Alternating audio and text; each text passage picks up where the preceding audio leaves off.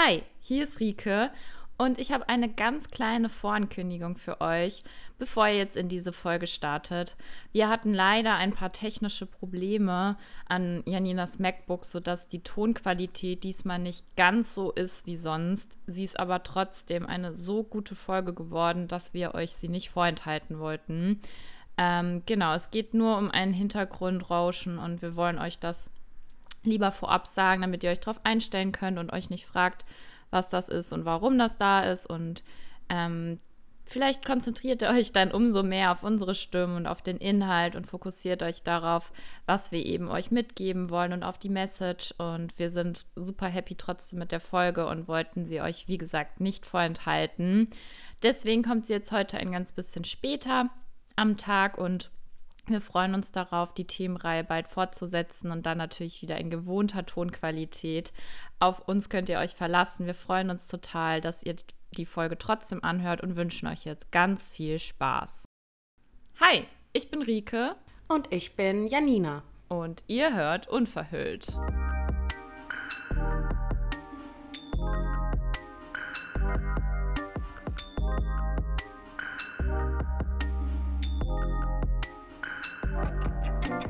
Hallöchen. Hallo. Na? Na?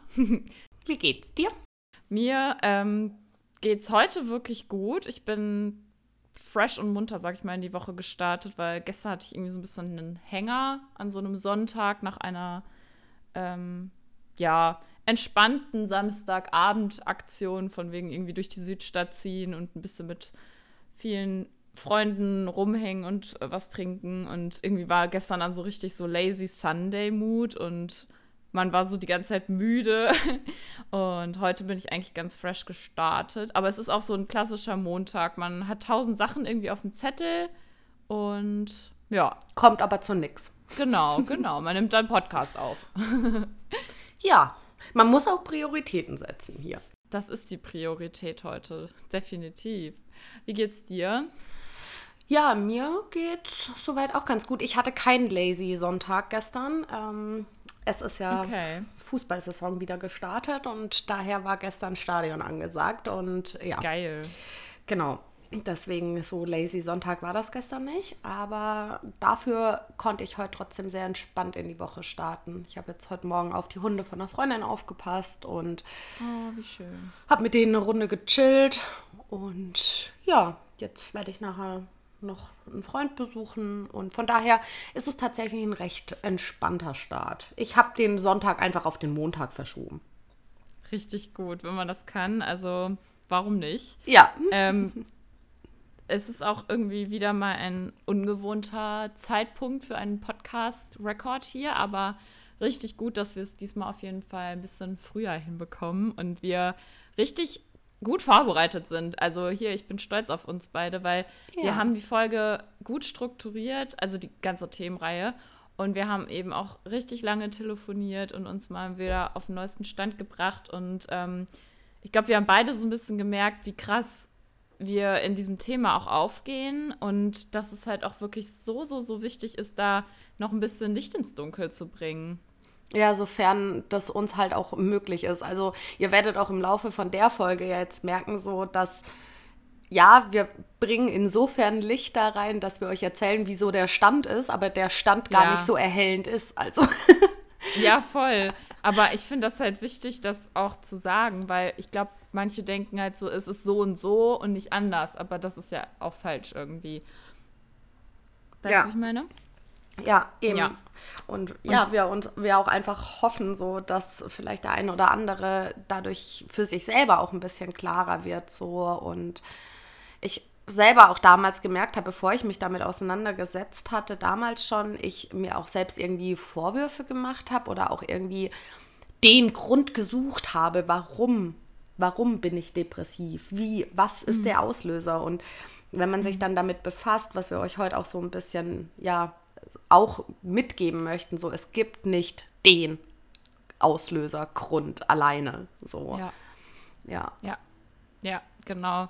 Also genau, worum soll es heute gehen? Also Themenreihe Depression, die zweite. Ja, genau, ja. nach der Introfolge.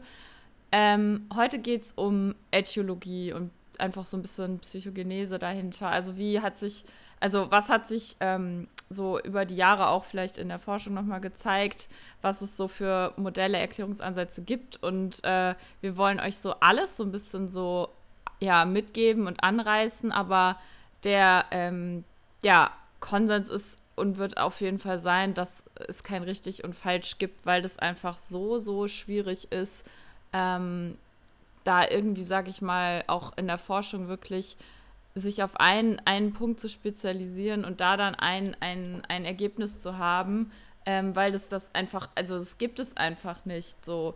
Also Depression ist so multifaktoriell bedingt durch so viele verschiedene ähm, Bedingungsfaktoren und äh, die wollen wir jetzt alle so ein bisschen mal vorstellen und wünschen uns da auch auf jeden Fall von euch ähm, Rückmeldungen, wo ihr vielleicht noch mehr darüber erfahren wollt. Und wir wollen euch einfach auch zeigen, ja, dass ähm, es eben nicht nur eine Sache geben kann, die eben eine Depression auslösen kann. Genau, einfach, dass ihr ja uns rückmeldet, so von wegen, hey, das und das Modell oder den und den Ansatz, so finde ich super spannend, so könnt ihr da noch mal mehr dazu erzählen, dann machen wir das super gern, aber wir versuchen Voll. heute euch erstmal so einen Überblick auch mitzugeben und dass ihr da auch ganz gut folgen könnt, haben wir uns einfach überlegt, dass Rike so ein bisschen den roten Faden heute macht, ähm, durch die einzelnen Ansätze, Modelle und so weiter durch. Ähm, und ich immer wieder was reinwerfe, so dass ihr auch einfach gut strukturell ein bisschen folgen könnt. Genau. Ja, genau. Ich habe eben, glaube ich, Psychogenese gesagt. Ich meinte Pathogenese, sorry. Ähm, Schäm dich. Auf jeden, auf jeden Fall, ja, tue ich gerade auch sehr. Tue ich sehr. ähm, aber ich habe es noch gerade gebogen. genau. Also, ich weiß gar nicht, wo ich anfangen soll, aber ich fange mal einfach bei den biologischen Faktoren an. Ähm, denn genau, es ist wie gesagt multifaktoriell und es ist aber auch wirklich nicht zu vernachlässigen, dass ähm, eben biologische Einflüsse geben kann oder eben auch eben ja die Genetik eine Rolle spielt. Ähm, genau. Hier ist es so, es kann eine genetische Vulnerabilität geben, die eine Depression eben begünstigt, zum Beispiel einfach durch ein Vorkommen von Depressionen äh, in der Familiengeschichte. Ähm, jetzt zum Beispiel eben vor allem Angehörige ja, ersten Grades, ne, jetzt die eigenen Eltern zum Beispiel, und gleichzeitig ist es aber auch da schon äh, wichtig zu sagen, ähm, ja, dass es auch ein Vulnerabilitätsstressmodell gibt, was sehr häufig herangezogen wird, was ich auch super wichtig und spannend finde, weil, ähm, sagen wir mal so, je so, also je vulnerabler du bist, aufgrund zum Beispiel deiner Genetik, desto eher kann es dazu kommen, dass du eben zum Beispiel eine ähm, ja, affektive Störungen wie eine Depression entwickelst, wenn du ganz viel Stress erfährst. Ja. Und das ist eben so eine, wie nennt man das, ähm, ähm, so ein Gegenspiel, ne? Also nicht Zusammenspiel, wie Zu, sagt man das? Wir sind Zusammenspiel, Zusammenspiel, also es ist ja, ja so eine, genau. eine Disposition, die sich dann einfach ergänzt. Ja, genau. Und ähm, ja, dann gibt es natürlich auch körperliche Risiko, Risikofaktoren, die zu den biologischen dazu zählen. Vielleicht ja, auch noch so, so dies, zu, hm. diesen, zu diesem Gen auch so dieses, nicht, dass ihr jetzt denkt, es gibt so ein Depressionsgen, was irgendwie so weiter vererbt wird oder nee. so. so das, das gibt es nicht. So, es wäre schön, wenn man, wenn man das so sagen könnte, wenn es so einfach wäre und es dann vielleicht auch irgendwelche ja, frühkindlichen mhm. Tests gäbe, um zu sagen, okay, trägt das Depressionsgen in sich oder so. Nee, so ist es nicht. Ja. Genau, aber ja, wie du gesagt hast, so gerade halt, wenn in der Familie das einfach sich schon über Generationen so weiterträgt, hat man einfach schon festgestellt, okay, die Wahrscheinlichkeit, ähm, dass man anfällig für eine Depression ist, wenn das in der Vorgeschichte gerade bei der Mutter vielleicht auch schon war, ähm, ist einfach höher. Ja, ja, und das ist deswegen, weil es halt einfach Epigenetik gibt. Ja. Das bedeutet, dass eben halt Gene sich verändern können und das dann weitergegeben wird. Also Erfahrungen, die deine Eltern zum Beispiel gemacht haben, sagen wir mal eben, deine Mama hatte eine Depression, ähm, die verändern dann deine ähm, Gene. Also eben weil du ja eben ähm, ja 50 Prozent Erbgut von deiner Mama trägst, kann das eben dann äh, eine Prädisposition sein. Und gerade bei Depressionen ist es so, ähm, dass da immer irgendwo Stress äh, im Körper äh, ist, also in Form von eben erhöhten Cortisolwerten und ähm, veränderten hormonellen, ähm, also einfach hormonelle Veränderungen und ähm, Stress führt halt dazu, dass sich Gene auch verändern, also Allele verkürzt sind und äh, die HPA-Achse eben auch anders läuft so. Und das ist eben diese Stressachse und das ist eben dieses genetische Faktoren oder genetische Vulnerabilitätsding, weil das bedeutet halt einfach, dass du anfälliger dafür bist, ne, dass du sen sensi sensibler bist und auch irgendwie sensitiver auf äh, solche ja, äußeren Einflüsse dann vielleicht auch reagierst oder auch einfach, ich, ich finde, man kann es sogar fast ein bisschen auch positiv auslegen, ähm, dass dein System einfach ein bisschen mehr auch ähm, aufpasst und versucht eben, ähm, ja, dich zu schützen. Also es ist natürlich anfälliger, aber gleichzeitig auch eben sensibilisiert für eben Stressoren.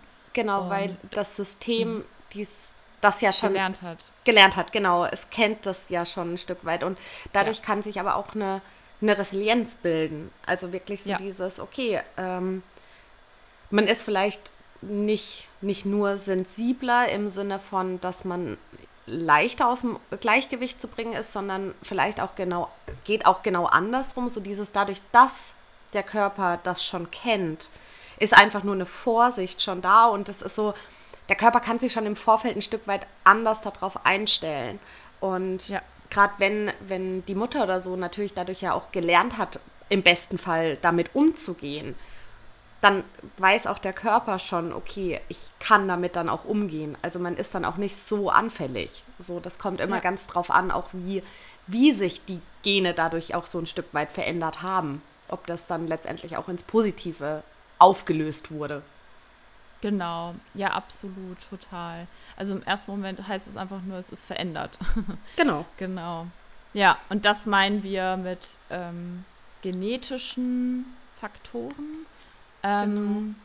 Dann körperliche Risikofaktoren, das sind halt wirklich auch so Stoffwechselvorgänge oder Störungen. Äh, ja, Infektionskrankheiten können teilweise da auch mit zuzählen, chronische Erkrankungen, vor allem halt hormonelle Dinge, die ähm, hormonelle Veränderungen, ähm, auch so äh, sowas wie ähm, Übergewicht, Adipositas. Ja. Ähm, dann gibt es den großen Faktor der Schwangerschaft. Ich glaube, da haben viele schon mal von gehört. Schwangerschaftsdepression, ne? Ja, genau. Also postnatale Depression und ja, tatsächlich ein ganz großer Risikofaktor ist auch einfach die Pubertät. Also ja. ein ganz großer auslösender Faktor kann einfach tatsächlich diese hormonelle Umstellung in der Pubertät sein. Das ist nicht so gesagt, so einfach so, ja, ähm, pubertierende Kinder sind anstrengend und launisch. Nein, das ist eine unfassbar, ja, ähm, einschneidende Umbruchszeit für den gesamten Körper, wo sich eben so viel verändert und das ist ein ganz großer Risikofaktor auch. Ja, total. Äh, also das ist mhm. es ja so. Es ist ja gerade, wenn ein Ungleichgewicht im Körper ja. da ist, dann ist man für ja. sowas unfassbar anfällig und mit gerade solchen solchen Umbrüchen wie einer Schwangerschaft, einer Pubertät ja. und so weiter, da ist ja so viel im Ungleichgewicht, hormonell, stoffwechselbedingt und so weiter, dass da natürlich das Risiko, ähm, eine Depression zu bekommen,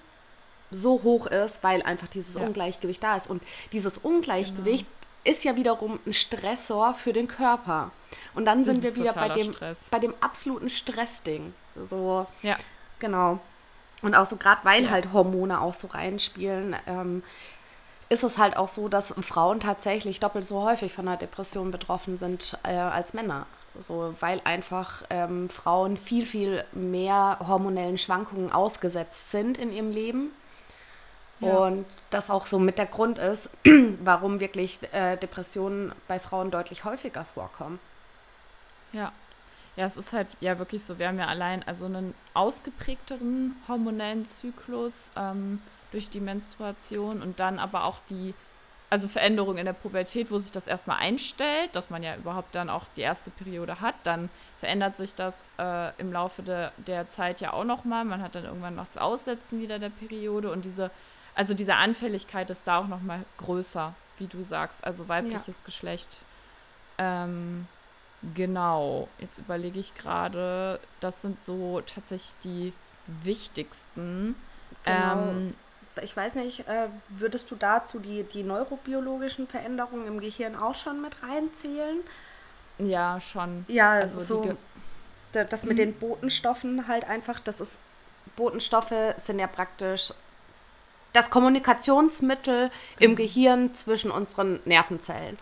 Und wenn da ein Ungleichgewicht ist an Botenstoffen, das heißt, die können nicht richtig kommunizieren, und das habt ihr bestimmt alles schon gehört, also zum Beispiel Serotonin ist auch ein Botenstoff.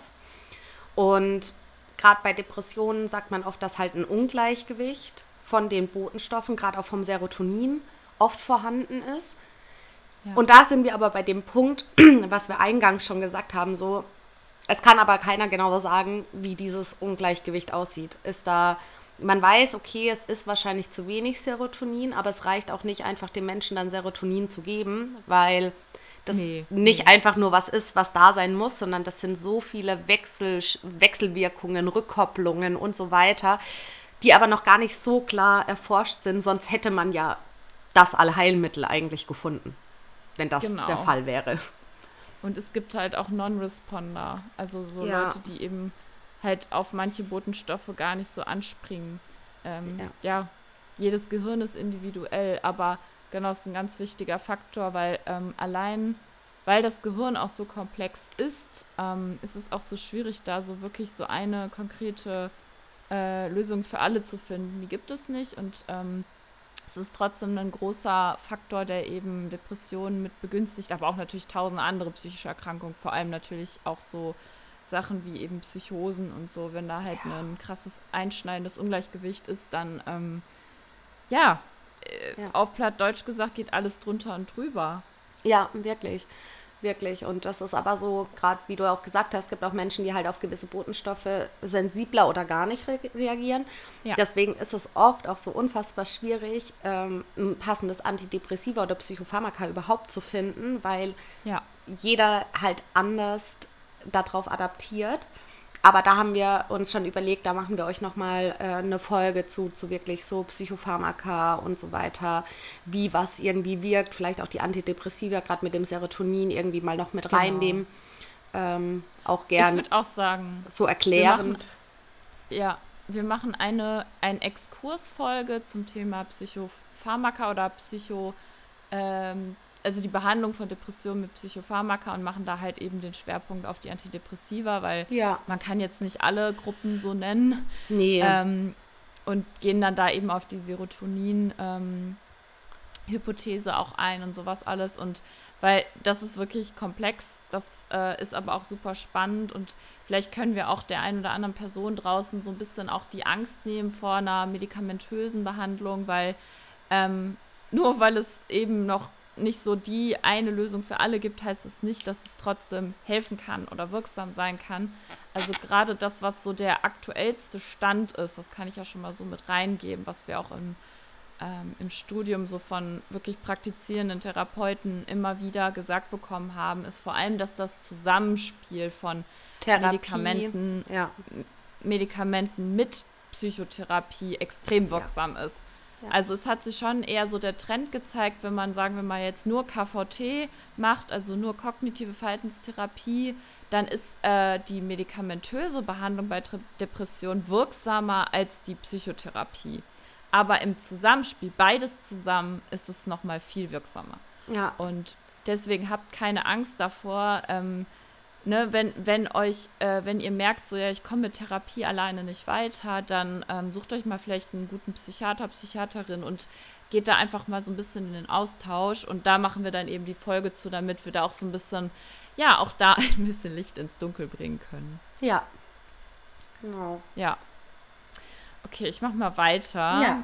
Ähm, es gibt noch so ein paar Sachen, die sind so ähnlich, so wie biologische Faktoren, so ein bisschen so Lebensstilfaktoren könnte man das gruppieren. Sowas wie Ernährung, Rauchen, Bewegungsmangel. Ähm, das das ist, klingt so ein bisschen banal. Es sind aber alles auch Einflussfaktoren, die den Körper auch in Ungleichgewicht bringen können. Gerade auch Bewegungsmangel oder so eine gewisse Deprivation, eine Ernährung Also wenn man einfach aufhört zu essen, hat man halt keine Energie mehr und das depriviert den Körper und das führt auch dazu, dass man ähm, emotional eben depriviert ist. Und ja. deswegen ist das nicht irrelevant.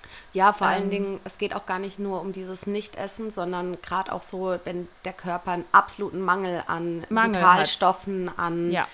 ähm, genau. frischen Lebensmitteln, also wirklich auch eine ausgewogene Ernährung ist da super, ja. super wichtig. Ähm, also gerade so auch dieses Ernährungspsychologische, das macht unfassbar viel aus.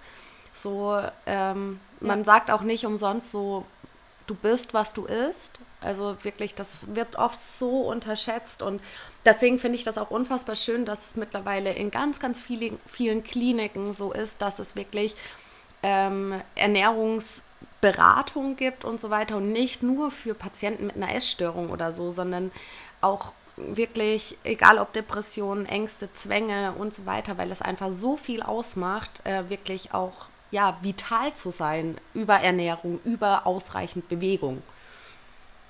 Ja, voll.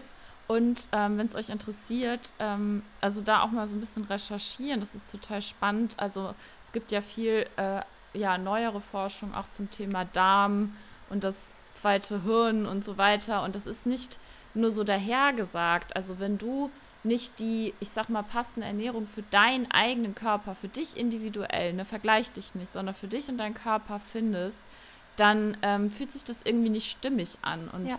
wie du sagst, es können kleinste Mängel sein, die zu irgendeinem Ungleichgewicht wieder führen. Da haben wir es wieder, das Wort.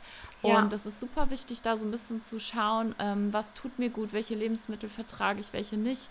Ähm, weil dein Körper, ähm, der gibt dir eigentlich die Signale. Und es kann eben auch sein, dass es zu ja, wirklich emotionalen Belastungen kommt, wenn du eben dich komplett scheiße ernährst, auf gut Richtig. Deutsch gesagt. Also man muss halt auch ja. dazu sagen, dass diese Botenstoffe, die sind wie das Serotonin ja. zum Beispiel, das ist auch nicht einfach so in unserem Körper tada vorhanden, sondern nee. auch das wird, das wird im Darm bei uns gebildet und ja. geht dann über, über die Blutbahn eben ähm, ins Gehirn. Und es gibt auch Lebensmittel, die einfach viel Serotonin enthalten, beziehungsweise ähm, man braucht dafür eine gewisse Aminosäure. Ja. Ähm, und wenn ich mich natürlich nur von Fastfood ernähre und so weiter, dann gebe ich dem Körper auch nicht diese Aminosäure, um dieses, um diese Botenstoffe ja. überhaupt aufbauen zu können. Ja. Ja, und das ist, ähm, das ist so, so, so wichtig, sich da mal, also ich sag mal, in einem gesunden Maß mit auseinanderzusetzen, weil Ihr wisst selber, wir haben beide den Background Essstörung. Es geht nicht darum, das zu überperfektionieren, sondern ganzheitliche Gesundheit. Das ist das Stichwort. Es geht darum, wirklich das hast du schön ganzheit gesagt. Ja. Oder? Ja. Äh, ganzheitlich gesund zu sein, weil Extreme sind immer scheiße, aber wenn man halt merkt, dass man halt wirklich nicht im Gleichgewicht ist, dann ähm, darf man auch da nochmal hinschauen. Genau. Ja, es geht wirklich um ähm, ja auch ein Bewusstsein dafür zu entwickeln Voll. und mit dem Körper gemeinsam zu arbeiten und nicht gegen ihn. Ja, das ist so schön, wenn man sich wirklich mit dem verbindet und wirklich so mal so fragt, was brauchst du gerade und was tut dir eigentlich gut und sich wirklich von anderen Leuten abwenden und nicht vergleichen, weil das ist für jeden individuell. Es gibt Menschen, die vertragen halt keine Milchprodukte, dann ist das so. Also das heißt nicht, dass du die nicht essen darfst oder andersrum. Und genau, also da einfach wirklich schauen und ähm, genau, eben hatten wir es auch schon angesprochen es gibt ja auch so soziodemografische Faktoren, da gehört das Geschlecht zu mit einer spezifischen ähm, ja, Anfälligkeit für das weibliche Geschlecht, dann höheres Alter. Ne, es ist ganz krass, aber das ähm, die Altersdepression. Glaube, äh, über, ja, ich überlege gerade, ich glaube, es war über 85, also so wirklich äh, hohes, hohes Alter ist die ganz Hochrisikogruppe, neben halt ähm, auch natürlich Pubertät und ähm, ja, Adoleszenz, denn da ist eine ganz große Deprivation. Da kommen häufig ähm, einschneidende Lebensereignisse nochmal, wie der Tod deines Partners, den du seit, keine Ahnung, 50, 60, 60 70 Jahren hattest. Es kommen ähm, ganz viele körperliche Veränderungen, ja. mit denen du nicht klarkommst. Es kommt eine Einsamkeit, es kommt äh, Verlust von Sehen, äh, Seh, also man hat Sehschwäche, man hat also so, so viele Faktoren. Das höhere Alter ist ein großer ja. Risikofaktor. Weil sich da Oder meistens halt auch das Leben nochmal gefühlt um 180 Grad dreht. So, oh ja. ähm, man realisiert, dass man nicht mehr so agil ist, man nicht mehr so fit ist. Ähm, man muss sich mit ganz anderen Dingen auseinandersetzen und dann natürlich die kontinuierliche Konfrontation mit dem Tod, egal ob ähm, ja. in der Partnerschaft, im Freundeskreis, dann das eigene natürlich. Also man ist ein absoluter Risikopatient, auch was natürlich rein körperliche Sachen angeht. So ja, und das ist natürlich auch gleichzeitig auch wieder ein unfassbarer Stressfaktor, zu wissen, so bestes Beispiel die Corona-Zeit wo gerade diese Menschen in diesem hohen Alter wussten, das könnte auch ein Todesurteil sein, wenn ich mich jetzt mit Corona infiziere. Ja, ja. Ähm, ja, total. Und ich finde es halt voll relevant, sich damit auch, ähm, oder sich, also das Bewusstsein dafür zu haben, weil ich weiß nicht, ganz oft, wenn wir so über Depressionen sprechen, dann denkt man irgendwie auch immer so eher an jüngere Menschen tatsächlich. Dabei ist eben halt so diese, diese Hochrisikogruppe Hochrisikogruppe auch dieses höhere Alter. Und wenn man sich dann mal in diese Menschen hineinversetzt, und das ist halt was, was wovon man eben nicht weglaufen kann, dann ist das halt ähm, extrem nachvollziehbar. Und ich finde es total wichtig, dass da halt auch mehr eigentlich tatsächlich auch ja, geholfen und unterstützt wird, weil viele ältere Menschen stehen, gestehen sich das selbst halt auch nicht ein. Also man merkt es halt, wenn man halt wirklich mal so bei seinen ein, eigenen Großeltern guckt, wie geht es denen so wirklich und ja, manche hören auf zu essen und wollen nicht mehr und das ist einfach, äh, ja, schlimm, weil man kann da schon auch auf jeden Fall ähm, entgegenwirken. ja. ja. Genau. Ja, ähm, was kann noch eine Depression mit begünstigen und was gehört noch da so in diesen Bereich? Das sind halt auch ähm, ganz krasse gesellschaftliche Einflüsse, wie auch ja zum Beispiel einen, sowas wie Armut natürlich, niedrige äh, sozioökonomische Bedingungen, Zugehörigkeit zu einer Minderheitsgruppe oder eben auch ja, äh, ganz, ganz schlechte Arbeitsbedingungen und Stress, was, was im Alltag angeht, was so ähm, ganz viel Ungerechtigkeit auslöst. Sowas sind natürlich auch Risikofaktoren und Bedingungen, die das eben begünstigen, auf jeden Fall. Ist ja auch sehr nachvollziehbar einfach. Absolut. Ähm, ja, und dann gibt es den großen Part der psychischen Erklärungsansätze und Faktoren. Ähm, genau, ich will da auch nur ganz kurz zu anreißen, einfach auch Komorbiditäten. Ähm, oh ja.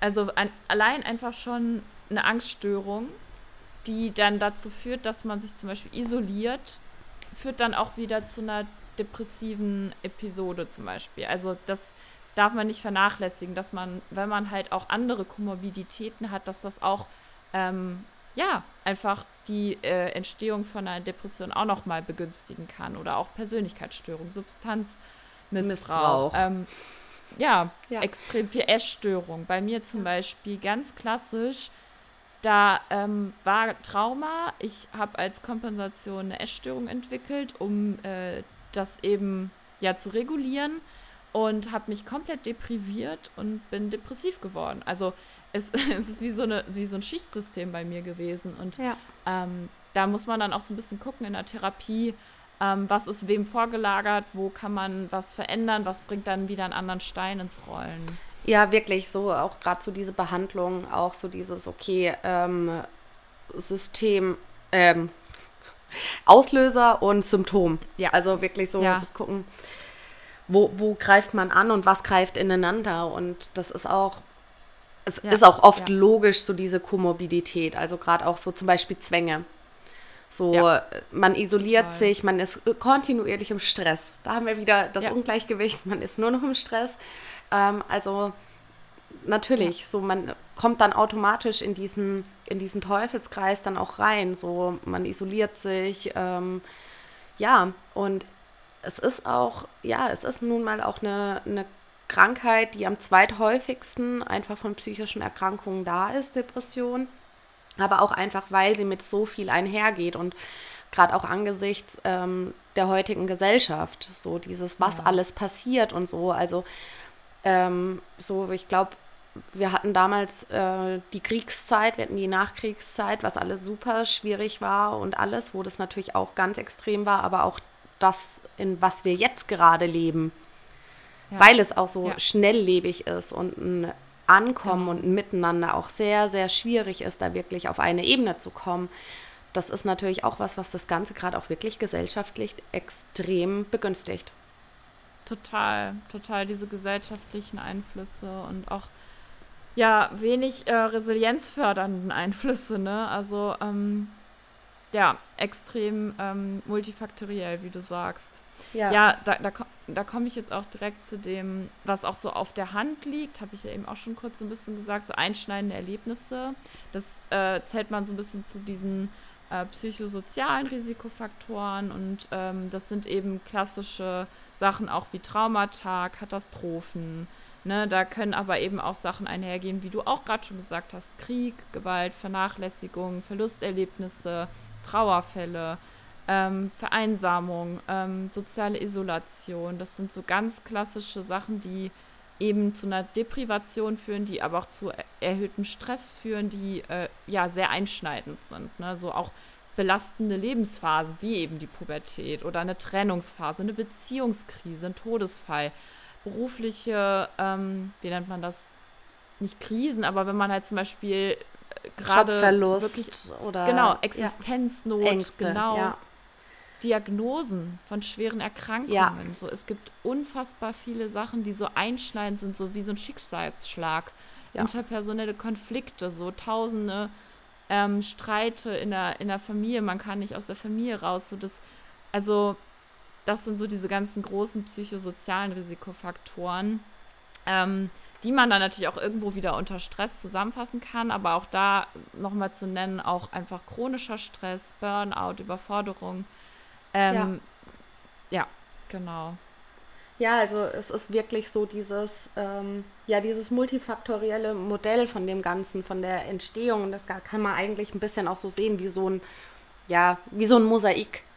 Und was sich so aus diesem ja. biologischen, aus der Kindheit, aus einer Persönlichkeit, aus einer Lebenseinstellung, aus diesen ganzen unterschiedlichen Bereichen zusammensetzt. Und das ist auch das, was wir ja auch gesagt haben. So, es gibt nicht den einen Auslöser. Es kann sein, du hast eine Disposition schon durch die Genetik vielleicht und dann kommt aber vielleicht auch noch irgendwie ein Schicksalsschlag dazu und ja. Ja, so summiert sich das dann. Ähm, es kann sein, dass du vielleicht eine super Kindheit hattest und ähm, erst später dann ein Schicksalsschlag kommt, was das Ganze dann hervorruft oder es war halt, du bist eigentlich mittlerweile super sozialisiert, aber es war in deiner Kindheit ist so viel vielleicht falsch gelaufen, dass du es halt trotzdem jetzt in dir trägst und entwickelst und immer wieder in eine depressive Phase reinrutscht. Ja, Genau, und da kann man jetzt so ein bisschen so auch das äh, Kognitive mit reinbringen, was ich auch noch ansprechen wollte, weil ja. sich eben auch aus so ähm, früheren Erfahrungen natürlich Kognition entwickeln, ne? Und dann eben diese Glaubenssätze.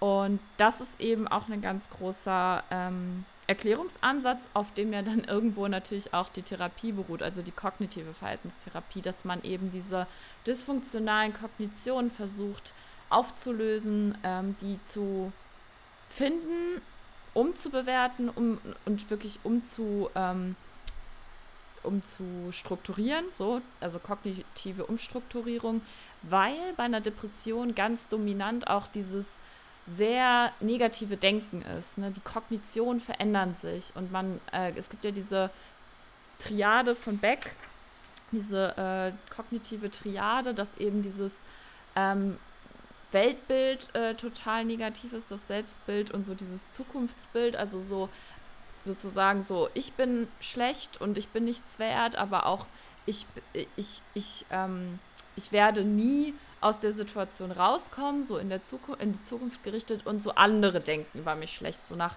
außen gerichtet, so diese Triade so. Und ja. da versucht natürlich dann auch die kognitive Therapie anzusetzen, dass man Gedanken verändert, weil die entstehen aus äh, eben zum Beispiel Kindheitserfahrung oder Lebenserfahrung, dass man eben anfängt, äh, ja, eine Grundüberzeugung zu entwickeln, die dann diese Brille formt, mit der du die Welt siehst. Und das kann in diese krasse Depressionsspirale führen, weil ich dann mit dieser Brille durch die Welt gehe, mich entsprechend verhalte, zum Beispiel dann äh, isoliere und dann wiederum eine neue Erfahrung mache. Ah ja, ich, ich, ich werde ja auch wirklich gar nicht gesehen, weil ich ziehe mich ja zurück und dann lande ich wieder in dieser Spirale und dann verstärkt sich das selbst. Ja. Und äh, das ist ein total relevanter Erklärungsansatz tatsächlich, dass sich das irgendwann selbst verstärkt. Genau, das ist so dieses, ähm, deswegen ist es auch so schwierig, da dann rauszukommen, weil ja. je mehr man sich ja dann auch isoliert und in diesen ähm, depressiven Glaubensgängen auch irgendwie drin ist, ähm, ja, hat man halt dann auch eine Verhaltensweise nach außen, die halt super ungünstig ist, um positive Erlebnisse überhaupt zu sammeln. So. Und dadurch verstärkt man sich ja selbst in diesem Teufelskreis.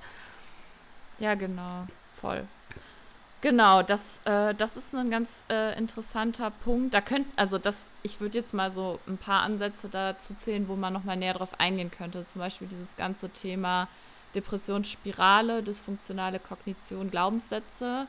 Ähm, da könnt ihr auch gerne mal auch ein paar Sachen noch schreiben, wenn ihr irgendwie merkt, so ja, ähm, ich habe da irgendwie immer noch so eine Kognition, eine Grundüberzeugung, da bin ich irgendwie noch nicht so wirklich weitergekommen. Ähm, weil ich glaube, das können ganz oft viele immer nachempfinden. Und ähm, dann ist es halt noch so die Verstärkerverlusttheorie und die ähm, Theorie der gelernten Hilflosigkeit sind zwei psychologische Theorien, die ähm, ja aber auch, ich finde, schon irgendwo relevant sind, weil man die sehr gut nachfühlen kann. Ähm, die würde ich gleich nochmal ganz kurz anreißen, könnte man halt auch nochmal aufgreifen. Und was wir eben noch gar nicht so richtig genannt haben, ist tatsächlich aber auch äh, Temperamentsfaktoren und Persönlichkeit. Ja, total. Ich habe das vorhin ganz kurz mal äh, erwähnt gehabt, glaube ich, als ich das mit diesem Mosaik so ein bisschen hatte. Aber ja, das ist natürlich sowas, ähm, ja, was hat man für ein, für ein eigenes, ähm, für eine eigene Persönlichkeit? Das spielt natürlich extrem mit rein, aber wodurch ja man schon auch sagen muss, so Persönlichkeit wird natürlich auch viel so im Kindes- und Jugendalter geformt oder darf ja. sich bestenfalls entwickeln. Ja. Ähm, aber natürlich, es gibt natürlich auch Menschen, die einfach vom Temperament her einfach äh, vielleicht ruhiger sind, ähm, genau. nicht so nicht so viel im Außen sind und dadurch natürlich ja auch nochmal ganz andere positive Erlebnisse sammeln als Leute, die halt viel im Außen sind und ja, da eher ja, genau. aktiv drauf ja. zugehen vom Temperament her. Ja, voll. Das ist halt sowas, was man ähm, natürlich auch irgendwie wieder so ein bisschen zu diesen biologischen Faktoren fast zählen kann. Also, weil bei Temperament denkt man ja auch so ein bisschen, äh, ja, ist ja auch viel, sag ich mal, angeboren. Ähm, und trotzdem irgendwo erwähnenswert. Ich hatte zum Beispiel ein Seminar äh, im letzten, nee, vorletzten Semester. Ich glaube auf jeden Fall sehr, also es ist nicht, nicht weit zurückliegend, ähm, wo wir uns die äh, Störung des Kindes- und Jugendalters nochmal ganz äh, detailliert angeguckt haben, auch mit viel Therapieansätzen und Diagnostik. Und ähm, genau, wir haben uns dann eben auch die Depression im Kindes- und Jugendalter angeschaut. Und da ist eben Temperament auch äh, wichtig zu beachten, sag ich mal, weil es gibt eben diese Kinder, die super, super ruhig sind, die super zurückgezogen sind, eher so ein Temperament, sehr, ja, ein sehr sensibles, ruhiges Temperament haben und die eher natürlich anfällig sind dann dafür, ja. weil die sehr in sich gekehrt sind. Die sind sehr viel in ihren Gedanken, die sind ähm, nicht so tough nach außen, die nehmen sich viel zu Herzen und es gibt auch schon frühkindliche Depressionen, also so Kleinkinder, Kleinkinder, mhm. die Depressionen haben, weil man kann das mittlerweile auch diagnostizieren, weil die sich so krass unterscheiden eben von diesem aufgeweckten, lebendigen Kind. So, Dass die Welt entdecken so möchte eigentlich so. Ja, ja.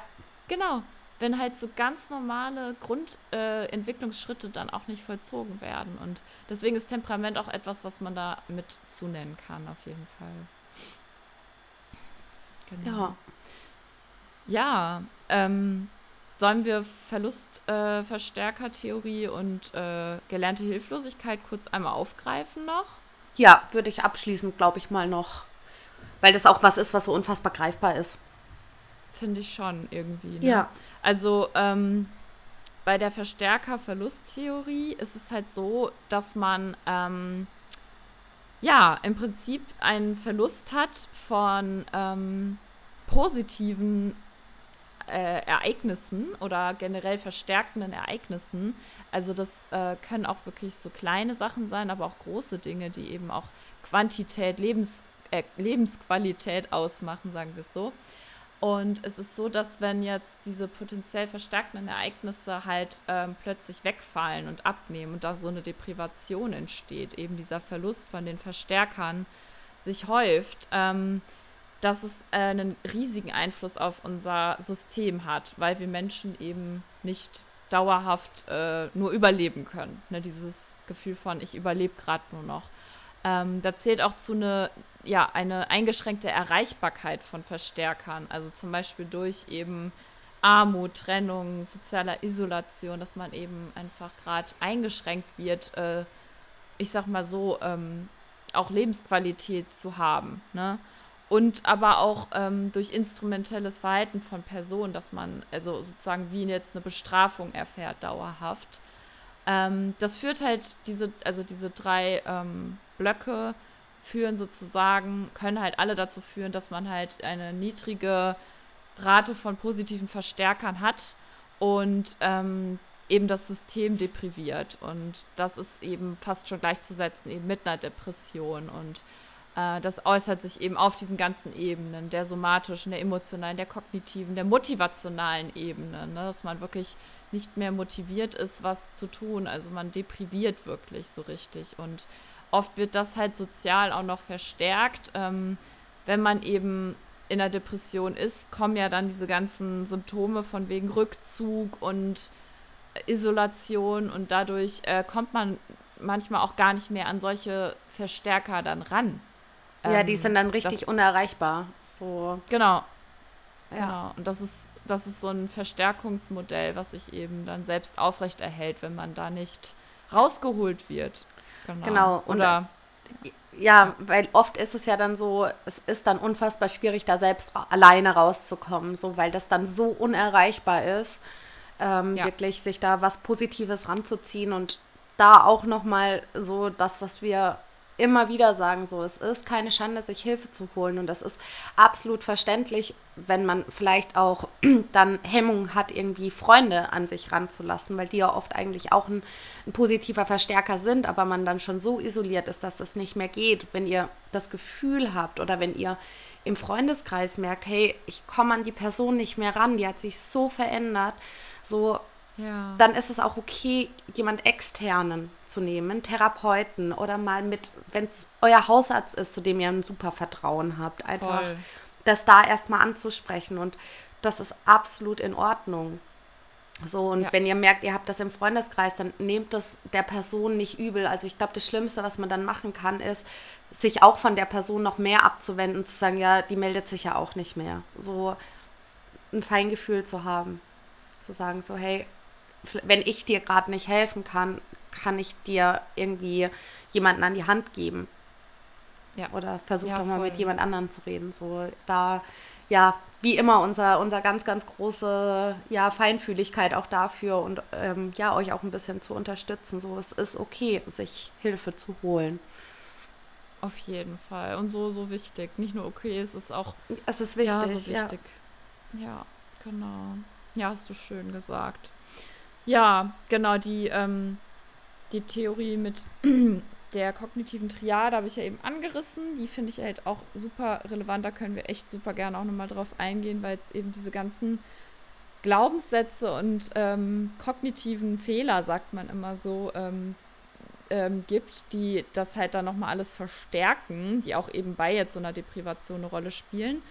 Und das andere Modell, was auch äh, sehr, sehr weit zurückgeht auf tatsächlich auch eher so tierexperimentelle Untersuchungen, ist dieses ähm, Modell der gelernten, erlernten Hilflosigkeit. Ich finde trotzdem, dass es super nachvollziehbar ist, weil im Prinzip geht es einfach darum, dass man durch er, äh, wiederholte Erfahrung von Kontrollverlust oder mangelnde Kontrolle oder Selbstwirksamkeit ähm, über wirklich wichtige und vor allem auch aversive Umweltaspekte oder Einflüsse so eine Erwartung entwickelt, man kann ja eh nichts tun. Na, also diese generalisierte Erwartung von Unkontrollierbarkeit und ausgeliefert sein. Und das führt letztendlich zu so einer depressiven Reaktion von wegen, ich ziehe mich zurück und ich kann ja eh nichts tun. Ne? Und das ist das Problem, weil man diese generalisierte Überzeugung entwickelt, ähm, auch wenn die Umwelt sich verändert. Also man erlernt diese Hilflosigkeit, auch wenn zum Beispiel die Umwelt sich irgendwann verändert hat. Sagen wir mal, jemand wird über viele Jahre ähm, äh, ja, in Gefangenschaft gehalten und äh, depriviert natürlich dadurch komplett, ähm, dann kann es halt sein, dass man halt äh, diese, diese erlernte Hilflosigkeit entwickelt, weil, also auch wenn man dann freigelassen wird, weil man halt erstmal so gar nicht mehr dieses äh, Erleben von Kontrolle und Selbstwirksamkeit hat. Ne? Genau, und man das, kennt das ja dann auch erstmal gar nicht mehr. So, das ist so genau. fremd. Genau. Und das ist halt, ja, kann natürlich auch noch begünstigt sein durch einen gewissen kognitiven Stil, den man hat, also eine gewisse Denkweise. Aber es ist halt so, dass durch negative, wiederholte, unkontrollierbare Einflüsse der Umwelt ähm, man, man will sich die ja erklären und man, man hat dann irgendwann, wenn es wiederholt ist, natürlich dann die Tendenz dazu zu neigen, das ist jetzt so und das ändert sich nicht mehr. Und man entwickelt diese Erwartung, ich kann nichts tun, ich bin ja. dem ausgeliefert. Und die, die logische Konsequenz von unserem Gehirn und unserem System ist dann aufzugeben und sich eben dem zu beugen und diese Symptome zu entwickeln von Passivität, ich Selbstwert. Sagen, ja. Pass, man, genau, man wird passiv, man fügt sich, man lässt alles mit sich machen, man ja. ähm, hat sowas wie auch ganz starke körperliche Symptome, kognitive ähm, Einschränkungen, Selbstwertmangel, Traurigkeit, Angst, äh, alles, was dazu zählt. Und ähm, das ist eine Theorie, die, die sich in, im Kleinen, glaube ich, ganz oft auch irgendwo zeigt, wenn man halt wirklich auch mal an Traumata denkt oder so. Also wirklich Einflüsse, die eben zu so einem Erleben von Hilflosigkeit fühlen, wo man so dann einfach so denkt, ich kann nichts anderes tun, ich, ich bin ausgeliefert. Ja, dieses sich einfach, ja, dem Ganzen einfach nur fügen. Mhm. Genau, und das, das Tückische ja. ist, unser Gehirn versucht sich einfach immer alles zu erklären. Ne? Ja. Und dann entwickelt sich so eine Grundüberzeugung oder so ein Gedanke von, ich habe es nicht anders verdient. Oder genau. ich kann nichts tun. Oder ich ja. bin selbst schuld.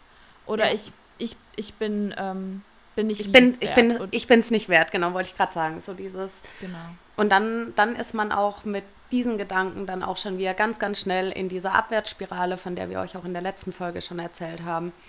In ja. dieser depressiven einfach, in dieser Abwärtsspirale einfach drin. Und dann ist es wirklich nur noch ein, ja, vor sich hin vegetieren. Und dann ist da auch dieses klassische Gefühl der Leere. Ja, genau. Ja. Ja, und ich glaube, wir haben jetzt damit echt viele sehr, sehr relevante ähm, Entstehungsfaktoren, ähm, Risikofaktoren und auch äh, Ansätze genannt. Und ich merke halt immer, wenn man darüber spricht, dass es halt so, so, so komplex ist, das Thema und so wichtig, ähm, weil man sich selber manchmal wirklich eben nicht versteht oder halt auch wirklich sich auch kleinredet und äh, es können halt so, so viele Einflüsse dazu führen, dass man eben eine Depression entwickelt. Und wir wollen euch da einfach nur eben auch ähm, ja, mehr Transparenz bieten und gleichzeitig auch ein bisschen natürlich weiter in den Austausch kommen. Also schreibt uns gerne, wenn ihr Fragen habt, wenn ihr Sachen noch mehr aufgreifen wollt, wenn ihr irgendwie was teilen möchtet. Ähm, wir sind da sehr, sehr offen für und hoffen, dass wir mit der Folge jetzt so ein bisschen, ja, Licht ins Dunkle bringen konnten. Ja, ich wollte es nicht schon wieder sagen, aber eigentlich schon. ähm, das ist so der, ähm, der Satz des Tages.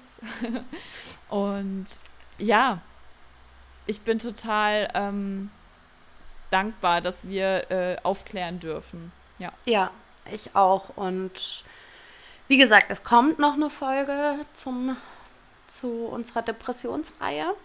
Ähm, wie gesagt, jederzeit auch her mit euren Anregungen, Fragen, Kommentaren, was ihr euch noch wünscht. Ähm, lasst es uns wissen. Das werden wir auf jeden Fall noch aufgreifen, entweder in der nächsten oder dann vielleicht auch in der übernächsten Folge. Ja. Und ja, vielen Dank auch, dass die letzte Folge so, so viel geteilt worden ist. Ähm, an dieser Stelle ganz, ganz großes Dankeschön. Und ja, dann würde ich sagen, verabschieden wir uns. Wir wünschen euch genau. noch einen schönen Tag, wann auch immer ihr gerade diese Folge hört. Passt gut auf euch auf und fühlt euch gedrückt. Fühlt euch von mir auch sehr doll gedrückt und äh, meldet euch gerne. Wir freuen uns von euch zu hören und kommt gut durch die Woche. Tschüssi, ihr Lieben. Tschüss.